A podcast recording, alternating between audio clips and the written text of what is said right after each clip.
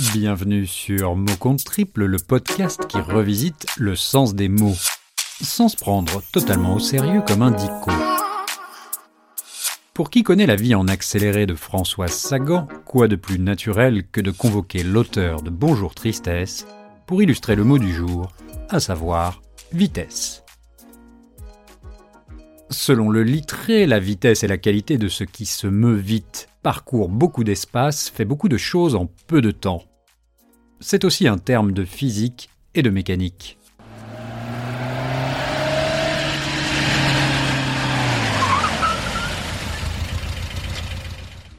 La mort, c'est l'immobilité, le mouvement, c'est la vie. C'est sur la base de ce constat que Sagan, dès ses 18 ans, se tricota une vie amusante et rapide, avec le succès fulgurant de Bonjour Tristesse. Avec ses droits d'auteur, elle s'offrira sa première voiture, une Jaguar XK 120. Le 120 venant de la vitesse atteinte très vite. Ce sera la première voiture de sport d'une longue lignée. La voiture, les voitures furent de merveilleuses amies malgré les accidents et leurs conséquences. Elle le proclame, qui n'a jamais aimé la vitesse, n'a jamais aimé la vie n'a jamais aimé personne. La voiture est une libération, comme le remarque Sagan. Elle note En fait, la voiture, sa voiture, va donner à son dompteur et son esclave la sensation paradoxale d'être enfin libre. La vitesse est un baume pour Sagan, elle permet de s'extraire de la condition des humains sur Terre. Certains personnages de ses romans feront de même pour exorciser un chagrin d'amour.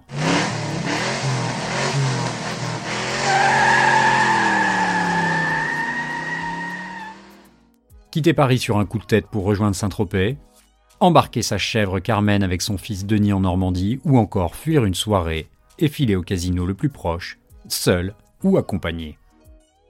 Tout au long de sa vie, les voitures lui ont permis de sillonner les routes de France jusqu'au petit matin, ou de filer à toute allure, pieds chaussés sur l'accélérateur. La légende des pieds nus n'était qu'une publicité d'un journaliste en mal de scoop. Bref, aller vite était l'essence même de Sagan, elle l'affirmait de sa voix unique, et cela me plaît tant. Voici ce qu'elle disait sur le sujet. De même qu'elle rejoint le jeu, le hasard, la vitesse rejoint le bonheur de vivre, et par conséquent le confus espoir de mourir qui traîne toujours dans le dit bonheur de vivre. C'est là tout ce que je crois vrai finalement. La vitesse n'est ni un signe, ni une preuve, ni une provocation, ni un défi, mais un élan du bonheur.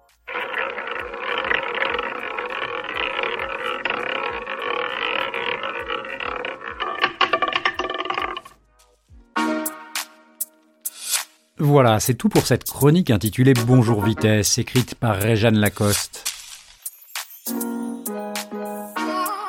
Merci à elle de nous avoir replongé durant quelques minutes dans l'univers romanesque de Françoise Sagan dont la vitesse était un espace de liberté. Notre espace de liberté à nous, c'est le podcast. Si vous écoutez cette chronique, c'est peut-être aussi le vôtre. Merci de nous avoir écoutés, et en attendant, je vous dis à très bientôt pour un nouveau mot.